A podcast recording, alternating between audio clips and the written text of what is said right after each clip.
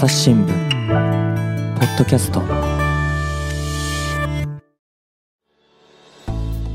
朝日新聞の神田大輔です、えー今回はですね東京社会部の記者成沢海吾さんから、えー防衛省自衛隊の話聞いていきます。よろしくお願いします。よろしくお願いします。というわけで成沢さんね、はい。今回はあまり知られていない自衛隊の一面ということでね聞いてますけれども、はい。えーどんな話ですかね？えっとですね、まああのー5月にちょっと記事にしたんですけれども、はい。実はあの鳥インフルエンザとかですね、うん。豚熱の対策をまあ担っている農林水産省が、あのある勧告を受けたというものでして、韓国でこれ何かというと安易に自衛隊を頼らないようにというものだったということですね。韓国それ誰が勧告を出したんですか？とこれ総務省が出してるんですけれども。えーまあ、あの行政評価の一環で、えー調べているんですけれども、うんまあ、あの自衛隊への安易な依存を戒めるようにということで4月の22日付で勧告を受けています。えっとね鳥インフルエンザや豚熱はい。豚熱っていうのはあんまり聞いたことないですけど豚が熱出すんですかね、まあ、あの豚の病気ですね。あの、この病気にかかるかかってしまうと、まあ、殺殺処分しないといけないということです、ね、そういうやつですね、えーそれを自衛隊員がやってるんですか、そうなんですね。はこれ実はあの、えー、と自衛隊員が、えー、と災害派遣の一環として、えー派遣されているということになるんですね。災害派遣っていうのはもうよく聞いていて、まあ、はい。それこそね、東日本大震災での活躍はね、はい、えーこれ聞いてる方もよくご存知だと思いますし、はい。豪雨災害だ、何だってね、いろいろなことがあるたびにね、はい。自衛隊に出動要請が出されて、皆さん頑張ってらっしゃるっていうことね、よく知ってますが、はい、鳥インフルとかもそうなんですか？そうなんです。実はあの、えー、と災害派遣といってもですね実はあの風水害だけではないんですね。でえっ、とまああの実は大半があの患者急急病人のですね輸送があ実はあの派遣の中のお大きい部分を占めるとうんうん。いうことになっています、あのヘリコプターとかからねそうですね、えーロープを長そうですね。あれですね。最近はあの新型コロナウイルス関連のですね、えーうん。派遣なんかも、まあ、あー増えてまして看護官派遣したりとかですね。ワクチン打ったりもしてましたもんそうですね、まあ、そんなこともありまして、うん。まあ、そういうもの多いんですけれども、えーですが、まあ、あの鳥インフルエンザとかあー豚熱だとかそういういわゆる、えー大量に殺処分しなければいけないという状況を、まあ、災害と捉えて、えー自治体がえー自衛隊に、えー派遣を要請するという構図ですね。えその具体的にはどういうことをやってるんですか？えっとですね、まああのー派遣された場合なんですけれども、うん。まず、あのー豚をですね、うん。取り押さえると、おで、えー処分場所に運ぶと、はで実はあの殺処分自自体は専門業者がいまして、うん。あのー専門業者に委ねるんですが、あーその亡くなった後の死骸の処分とかですね、うん。焼却とか埋設ですね、それから、まああのーまあ、豚舎のお消毒なんかも担当することがあると。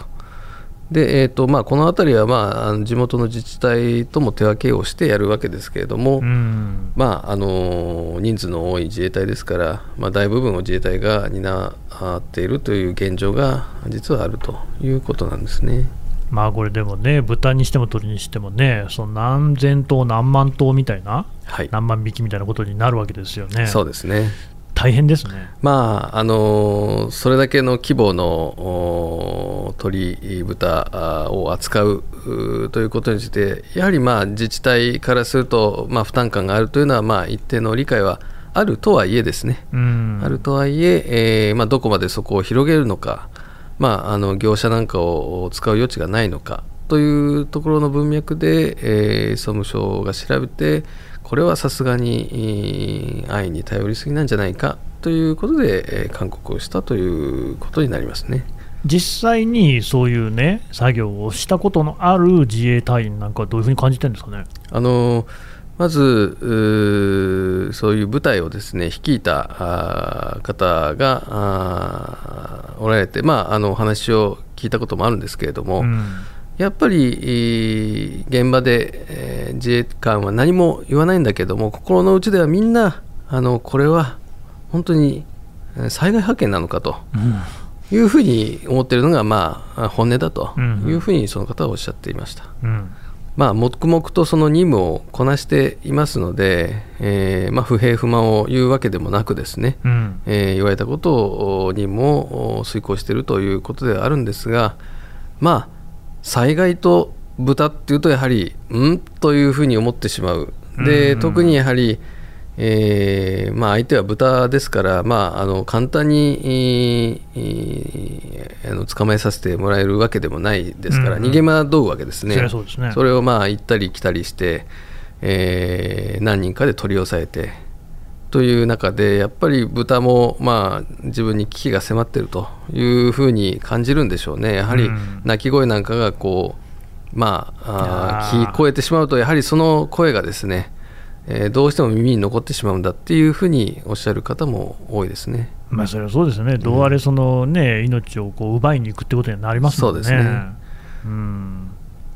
あとどうですか、実際にだって、これ、本業じゃないってことは、本業を休んできてるわけですよね、そうですね。訓練とかできなくなるじゃないですか。結局、まあ、あの通常の訓練の日程っていうのがあのちゃんと組まれてますので、うん。まあ、それを、えー要請が受けるとですねやはりそれを一旦中断して、えーまあ、あの一定期間ですね訓練ができないということになりますので、まあ、そういうそういうことになりますと、まあ、計画自体に穴が開くということになってしまうで、まあ、本来の計画に戻すのはやっぱり難しいよねということになってしまうということなんですね。そもそもどういう根拠で自衛隊が派遣されてるんですか？えーとまあ、災害派遣なので、うん。えー、と災害派遣というのは自衛隊法に、えーまあ、規定されてるんですけれども、83条なんですが、うん。まあ、その中で、まあ、天変地異その他のおあ天変地変という言い方でしてるんですね。その他の災害で、えー都道府県が派遣要請をできると。で、はあ。まあ、いわゆるその他の災害というところにこれが入ってるという解釈になる。そんなこと言ったら、何でもその他の何でも入ってしまうんですが。ねですから、まあ、やはり現場としては、ちょっとこれはさすがにっていうことで、うん。えーやっぱりこうおかしいんじゃないのっていう、まあ、これはもう、えーありとあらゆる現場で、えー言われているところですので、うん。まあ、防衛省としても各省庁に対して、ちょっと安易にえー派遣要請するのは、ちょっと考えてもらえないかなというのを、うん。まあ、あの数年前から言っているということがあるそうですね。なんとなくあれですよね、ある種の汚れ役みたいなことを、しかもなんか人数もいるし、体も元気だからいいだろうみたいな感じで使わされているっていう感じがしまあそうですね。ね。あの結局、自治体からするとやはり人数が多いっていうところ、それ自自体がやはり大きな力ですから、まあ、どうしてもやはりあのイメージもありますしあの、何でもやってくれるんじゃないかっていうような期待もあるのかなという気はしますね。これ、本来はこういうその鳥インフルなんかの殺処分っていうのは、自治体が主体的にはやんなきゃいけないわけでしょ？そうですね。あのただ、その自治体のお能力を超える場合についてはあの派遣を要請できるというか、まあ、そういう運用にしてるわけですけれども、うん。まあ、細かく言うとお何万羽あ以上はとかですね、うんうん。細かいものを設定はしてるんですけれども、まあ、その辺の設定をしているものが、まあ、あのある意味、えーきちんと守られてなかったりとか、うん。そういうことがまあたびたび続いているということで、まあ、ある意味、韓国につながったということになるんでしょうね。基本的には主体は都道府県。そうですね。あの、うん。都道府県なんですけれども、まあ、例えば海上保安庁のお海洋海上保安本部ですね、はい。まあ、そういうところからもあの派遣要請というのができまして、えっと、先日のに起きたあの北海道の KAZＵ1 の事故なんかですね、うんうんあれでもあの、まあ、要請を受けてですね、派遣をさ。れてました。ただあのーまあ、派遣、えーされ要請するまでですね少し時間がかかったんじゃないかということで、まあ、あの海上保安部の中で見直しが進められて、えーもう少し迅速な派遣要請につなげた方がいいんじゃないかという議論になっているそうです。しかしあの、知床のあの観光船の、ね、事故ですよね。そうですね。あの場合ももうすぐ北方領土あるじゃないですか、はい。だからあの辺はそのロシアなんかとね、海域なんかに関してもかなり複雑な地域ですよね、そうですね。だからそこで作業するのも自衛隊も大変ですよね。そうなんですよね、実際、その自衛隊はあのやはり、まあ、あのロシアから見れ見ればあの軍組織なので、ねうん、これがその北方領土の近くに来ることは好ましいことではないということで、うん、今回の「カズワンの事故でも、えーと、北方領土に近い方は海上保安庁の船が担当して、えー、それ以外のあの近い部分についてはあの自衛隊が担当するとかです、まあ、そういうようなあの、ね、担当分けなんかもしていたそうです。そうですね、ロシア側から見ると、その海保が出てくるのと自衛隊が出てくるのと、ちょっと意味が違いますもんね。そうなんですね。うんまあ、ですからその、今回もご遺体をですね、うん、えー、確認するとかあ、引き渡すとかですね、そういう一連の流れは、すべてあの海上保安庁があの窓口になってやっていますので、まあ、ある意味、あの自衛隊員はまあそのお手伝いという形で、あまりこう、出しゃばらうような形にならないようにですねやって、えー、うまくスムーズにできればいいのかなということで、えー、やっていたということだそうですね。なるほど、でまあ、ちょっとね、その殺処分の方に話戻しますけど、はい、まあ、その総務省がね、勧告を出しましたっていうことは、はい、まあ、あれですか、その自衛隊がその殺処分に駆り出されるケースなんていうのも増えてるんですかね？そうですね、あのまあえーと例えばその飼育数のですね、うん、多いその、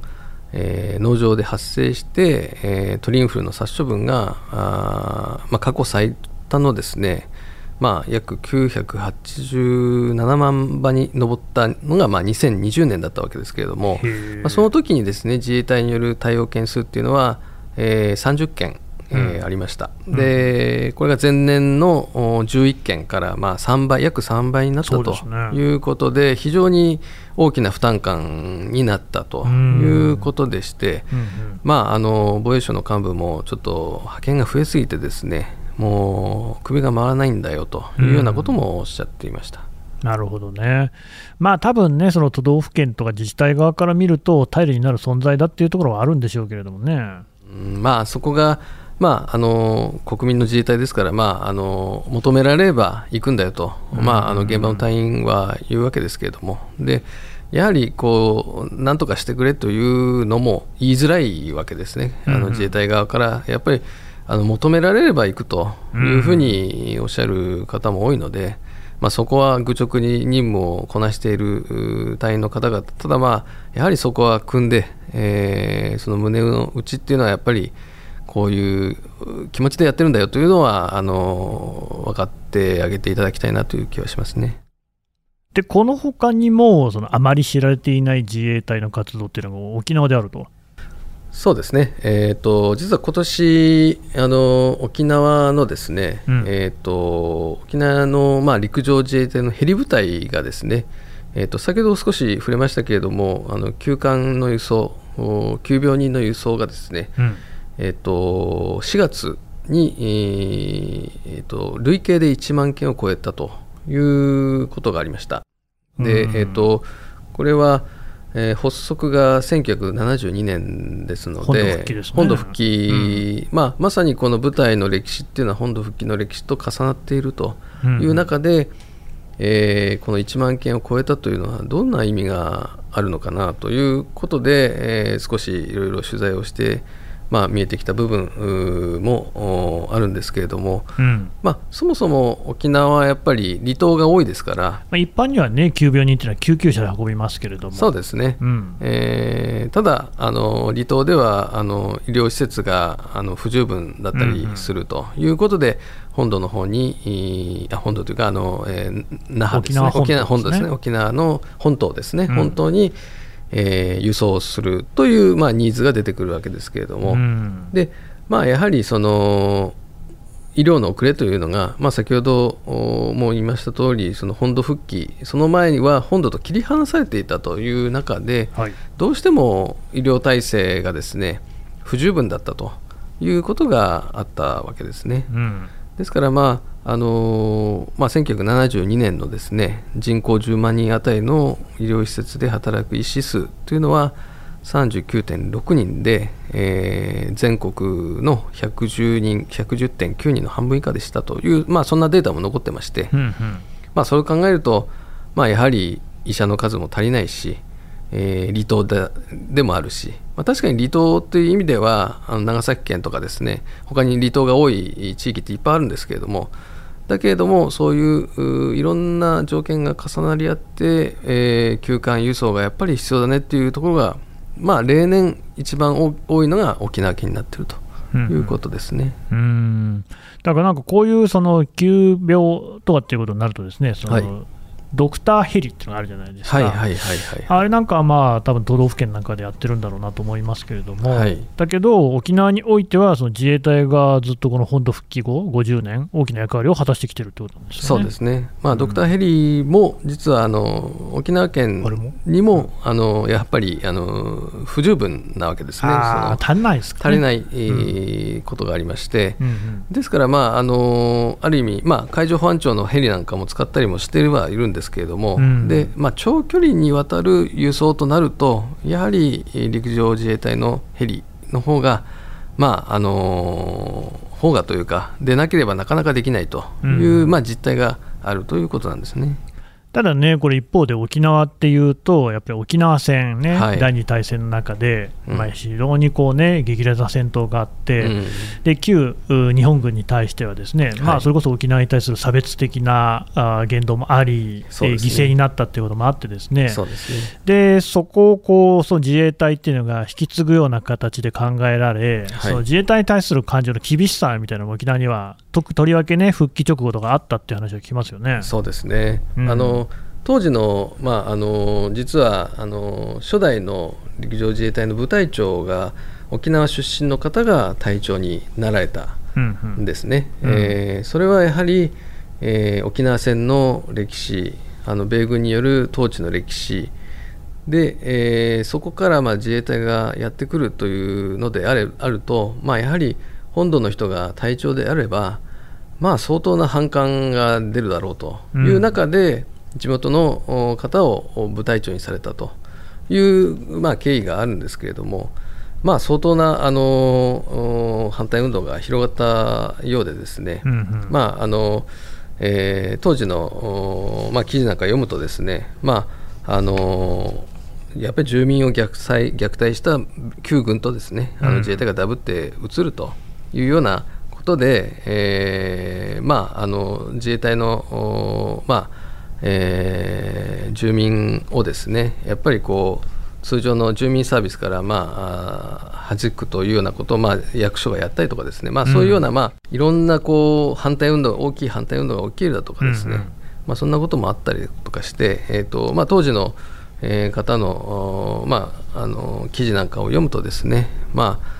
旧軍の再来だというふうに、まあ、受け止められてたというのは、まあ、間違いないようですね。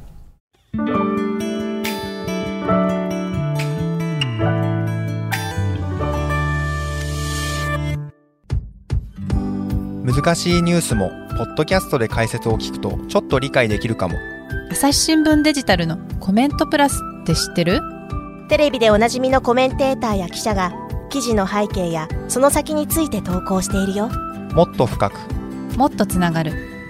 朝日新聞。そうするとね、まあ、もちろんその今までの説明にあった沖縄における医療の遅れなんかもね、あるいは離島が多いっていうような地理的な問題もあるけれども、はい、自衛隊としてはやっぱりこういう活動をすることによって、沖縄の人たちにある種なんて広報、PR 活動じゃないですけれども、そうですね、自衛隊役に立ちますよっていうのをアピールするっていうような狙いもあったんですかね？あのそこをですね、まあ、うん、あの前面に打ち出すと、さらにまた反発が出るので、もうそこは粛々とやろうということで、ねうん、えー、積み重ねてきたあの件数なわけですね。うん。しかし1万件っていうのは50年で1万件ってことは割ると1年あたり、えー、と200ぐらいですか？そうですね、うん、ですから、まあ、あの非常にですねあの回数のも多いことですから、まあ、時にはあの重大な事故なんかも起きてですね、えーまあ、医師医者をまあ乗せたりとかしてるわけですけども、まあ、医者を含めてですね4人が亡くなったりとかですねそんな大事故もあったそうです。ですから、まあ、あのある意味こう大変な任務になっていて現場としてはそれなりの負担感というかはあるということはあったようですね。まあね、だって2日に1回以上のペースってことですから、これで別にこの任務のためにいるわけじゃないわけでしょ？そうですね。このまさにそのお願いされてやっているという、うん、まあ、構図の中で、まあ、確かにその、うん、途中、住民の方からですね感謝状なんかをま出されたりとか、そういうようなこともあるんですけれども、やっぱり、まあ、あの一生懸命やってることは分かってるんだけども、沖縄ではどうしても旧日本軍のイメージと重なってしまうんで、やっぱり感謝しようとはならないんだよと、まあ、いうふうにおっしゃる、まあ、住民の方もいましたけれども、まあ、そんなことでまあずっと続けていくわけですけれども、まあ、やっぱり現場にとってはですね、えー、負担感というか、やっぱり、えー、先ほども言ったように、まあ、当然、通常の訓練なんかをやるのが、まあ、あの任務ですから、うん、そういうものが、まあ、その都度その都度中断されてしまうと。で最近はまあやっぱり中国のですね動きがまあ、ね、まあ大きくなってきてますので。まさに尖閣というのは石垣市にあるわけですからね。そうですね、うん、あの非常に偵察だとかですね部隊輸送なんかの任務なんかもまあ増えてるという背景もありまして、まあ、ちょっとこれ以上続いてしまうことはあまりよろしいことじゃないんじゃないかっていうことであの隊長はおっしゃっていましたね。うん。えということはもうちょっと縮小していこうということですか？ただやはり求められればやるっていうのはやはりそのなぜかと言われれば、まあ、当然あのそういう枠組みになっているのでやりますよというのもありますし、まあ、心の内ではですね、まあ、先ほど言った通りそり旧日本軍と、まあ、あの重なる存在だということになればですね旧日本軍があ沖縄戦で住民に何をしたのかと、やっぱり住民にとってはやっぱりそのえー、住民が捕虜になることを許さなかったりだとかですね、うん、住民に集団自決を、まあ、強いたりとかした。そういう歴史があるわけですね。そうですね。でそうなるとじゃあまた俺たちを見捨てるのかと。私たちを見捨てるのかと。そういうことになるわけですから、うんうん、そう見られることは自衛隊にとっても良くないことですので、ね、とはいえさりとてやっぱり任務も増えていると。もうニッチもサッチもいかないねっていうのがまあ現状なのかなという気はしますね。なんかね、やっぱ気になるのが、まあ、もちろん自衛隊の中にもいろんな人がいるんだろうなと思うんですけれども、うん、例えばこれ、2019年6月23日の記事で、はい、朝日新聞のね、えー、沖縄慰霊の非陸自隊員らが献花、うん、旧軍司令官ら悼む日っつってあって、はい、まあ、慰霊の日っていうのは非常に沖縄ではね、大事な日で、はい、この日に戦争が終わったっていう、ですね、うん、本当にあの。1年でも一番大事にしている人が多いっていうぐらいの日ですけれども、この時に、はい、まあ毎年やってるそうですね、陸上自衛隊員たちが、うん、えー、とこう自主参拝をするんですけれども、うん。うん、旧日本軍の司令官らを追悼する慰霊碑に花を手向けると。そうですねなんで旧日本軍やねんと、別にあの平和の礎とかに行っても良さそうなもんなんですけれども、こういうのが続いちゃうっていうのは、やっぱどういうことなんですかね。やっぱりあのまあ別の組織ではあるんですけれども、うん、別の組織組織ではあるんですけれども、うん、そうなんですね。で先日あの実はあのえー、っと習志野に行ってですね習志野駐屯地に行って、あの降下訓練、まあ、降下をする部隊空挺団の取材なんかもしたんですけれども、うん、あのまあえーとまあ、その思想の右左は別としてですね、うんうん、その空挺部隊、まあ、その国を守ることについて命を懸けた、まあ、旧日本軍の空挺部隊の,、まあ、あの考え方精神っていうのは、まあ、それはあの右左を除いてですねやっぱり、まあ、あの見習うべきところは見習うべきだというようなことも、まあ、言ってましてそこの、まあ、賛否はどちらとも取れるんですけれども、うんうん、ただ、まあ、やはりあの別組織とはいえ、やはり、まあ、同じ軍事組織でもあるというですね、うん、まあ、そこの難しさがやっぱりあるのかなっていう気はしますね。だからなんかそことかを、まあ、別に思想信条の自由だから侵害しませんけど、うん、それその旧日本軍への、ね、慰霊みたいなのやめれば、うん、そのヘリコプター飛ばすのを縮小することとかも、はいはいはい、なんか理解が得やすそうな気もするんですけどね。あの実は今年初めて、えー、やめたという、まあ、ニュースも報じられましたけれども、そうなんです、えー、あのまあ、そのあくまで現場の部隊の判断で、まあね、えー、辞めたんだと、うん、事前に本省の方に相談があったわけでもないと。いうことで、えー、辞めたという事実のみが、まあ、報じられたんですけれども、うんうん、まあ、非常に難しいところがあるなというのは、まあ、そのもちろんすべてをあの否定、えーまあ、やはりあの沖縄でやったことは許されざることなんだけどもというやっぱりどこか、まあ、そういう意識がですね、まあ、同じ、まあ、なんというかあの国を守ろうとしたあの先輩方なんだという、まあ、意識はまあどこかにあって、まあ、それを100%否定することも、まあ、なかなかまあ、どうなのかなっていうところもまあ難しいところだ。からそのいろんな意見があると思いますね、これはやっぱり旧日本軍は絶対だめだと絶対悪だと考えてそことのつながりがあることについて、えー、批判的に受け止めるということも当然あるだろうし、まあ、そのそのニュースが報じられたのがまあ当然あの沖縄の地元紙のニュースではありましたけども、まあ、地元の人がから見たら当然それはやっぱりあのされたことを考えたらですねあのそれはちょっとっていうことを考えるのもまあ当然そうだろうなと思いますしまあ非常にですからまあやっぱり自衛隊沖縄における自衛隊っていうのは非常にまあ難しい立場に置かれてるのがまあ現状だなという気はしますね。これは確かに複雑で、うん、沖縄といってもですね本島を離れて八重山諸島、石垣の方に行けば、うん、まあ、保守化が強まっているっていうような傾向もあるように聞いて、ですね、うん、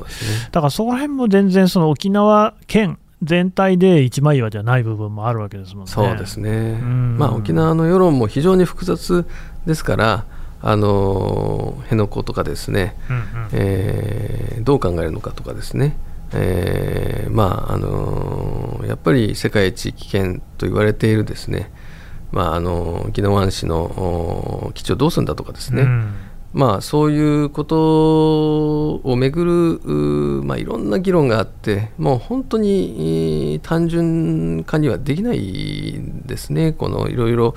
まあ経済的な問題もあるかもしれないしまあ心情的な部分もあるかもしれないしもうそんなことをを、まあ、いろんな絡み合ったことの中で、えー、県民が毎回、えー、選挙の中でいろんな結論を出していくわけですけれども、まあ、そういう意味では、まあ、自衛隊だけではありませんけどもね、その防衛あの、まあ、沖縄の防衛体制についてどう考えるのか、今、非常にその南西シフトというふうに言われてまして、まあ、沖縄の離島に自衛隊の部隊が次々とまあ配備されているんですけれども、まあ、あの同じ取材の中では、まあ、あの宮古島にも行きましたけれどもやっぱり現地の住民の方はまた我々を見捨てるのかというふうにおっしゃっていました、ね、それはまああの偽らざる本音なのかなと。またここを前線基地にするのかと。いうそういう声はあの決してあの、まあ、あの無視してはいけないのかなという気はしますね。うんうんまあ、ここまでの、ね、話の中でも自衛隊の話ずっとしてきて、はい、自衛隊員の、ね、中にもこれやっぱり結局、われわれは政治利用されるって話もあったじゃないですか。はい、でまあね、今回の話は政治利用っていうのはまた別の文脈だと思いますが、うん、ただ、まあ、いずれにしてもですよ、いろいろなこう思惑に左右されがちな自衛隊っていう中で、うんはいしかし、こうやってその急病人を運ぶとかっていう地道な活動、うんはい、しかも1万回を超えたっていうこの積み重ね、はい、やっぱこう何か地道に作業を続けるっていうことの重みっていうのは感じますよね。そうですね。あの、そこはもう単純にやっぱり、うんあの地元で、うんうん、あの頑張ってらっしゃる人がいるっていうのはまあ間違いないのでそこはあの純粋にその努力についてはですねあの見ていくことが必要なのかなという気はしますね。だからなんかその思想信条じゃなく自衛隊が動くっていうことを積み重ねていくっていうことが多分まあいろんなところで大事なんじゃないかなと。うん。まあ、そこの難しいところがあって、やっぱりそのシビリアンコントロールとの兼ね合いもあるんですけどね、そのまあ、自衛隊があの自由に動きすぎたときにどうなるのかと、まあ、そういう兼ね合いのもありまして。どうあれやっぱり政治家の意図で動かないとだめって部分そうなんですね。なるほど、難しいですね。それは非常にこう、なんていうか、難しいところがありまして。そうか、そうか。えー、あのまあ、この間、あの自衛隊の人とちょっと、まあ、防衛省内で、えー、顔を合わせて、あのまあ、実はあの防衛大臣が、あの岸大臣がですね、うん、あの山上容疑者があの、まあ、統一教会を恨みを持ってという話からですね、うん。うん、まあ、統一教会との関わりについて、まあ、あの非常に多くの質問を受けていたんですけれども、うんうん、まあ、その時にその、まあ、丁寧に説明をしていたあ様子をまあ見ていたあの、まあ、ある隊員がですね、まあ、私にあの、まあ、大臣大変ですねというふうに言ったわけですね。で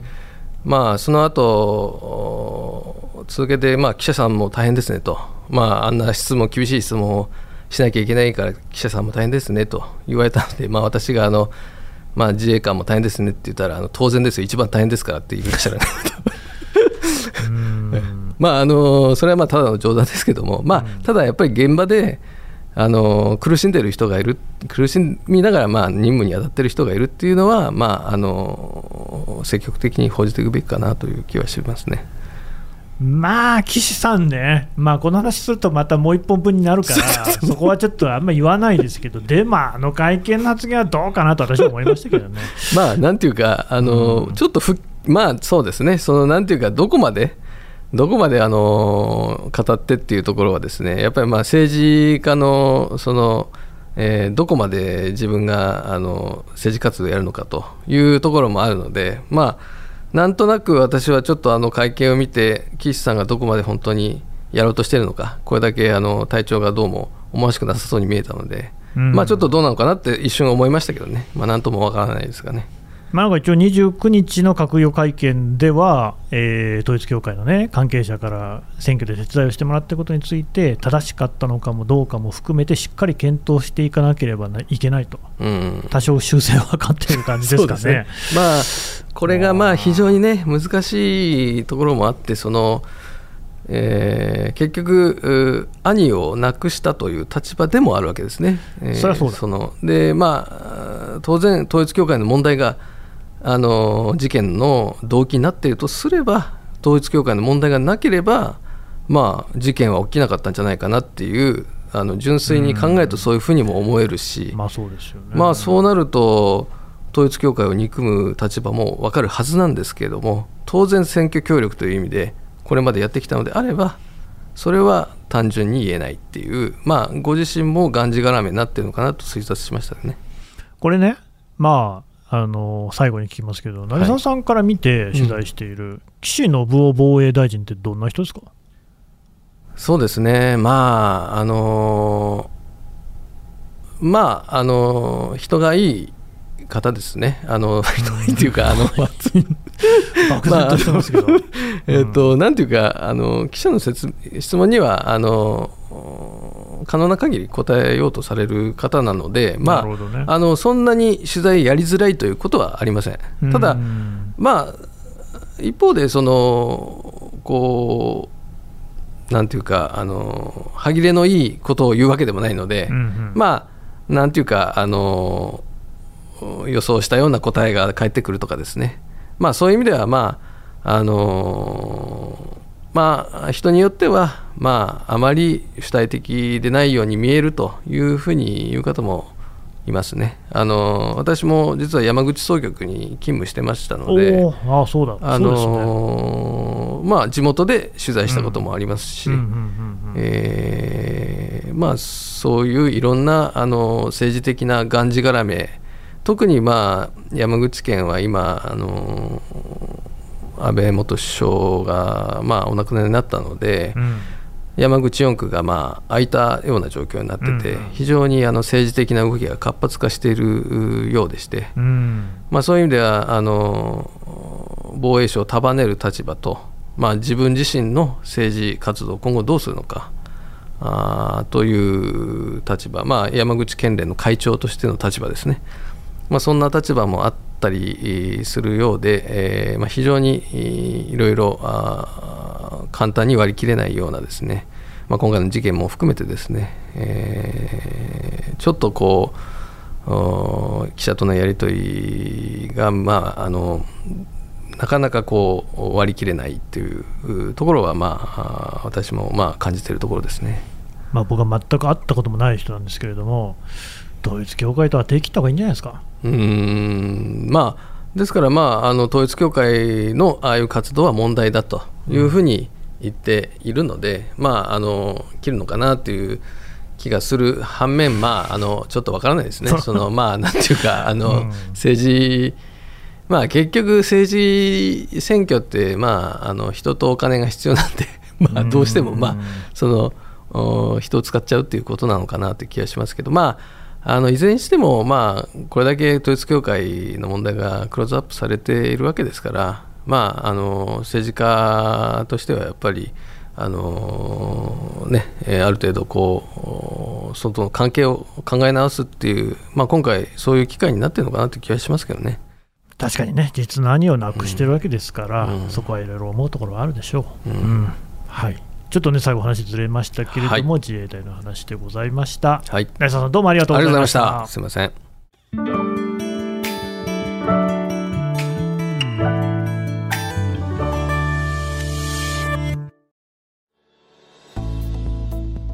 はい、えー、東京社会部成沢介護記者のお話を聞いてきました。というわけで、成沢さんね、今回のお話の、はい、えーと、沖縄のヘリの話、はい。えー、それからね、えー、殺処分の話、これも朝日新聞デジタルで記事読めますね。そうですね、あのいずれもデジタル版に載せておりますので、うん、えー、ぜひ読んでいただければなと思います。なるほど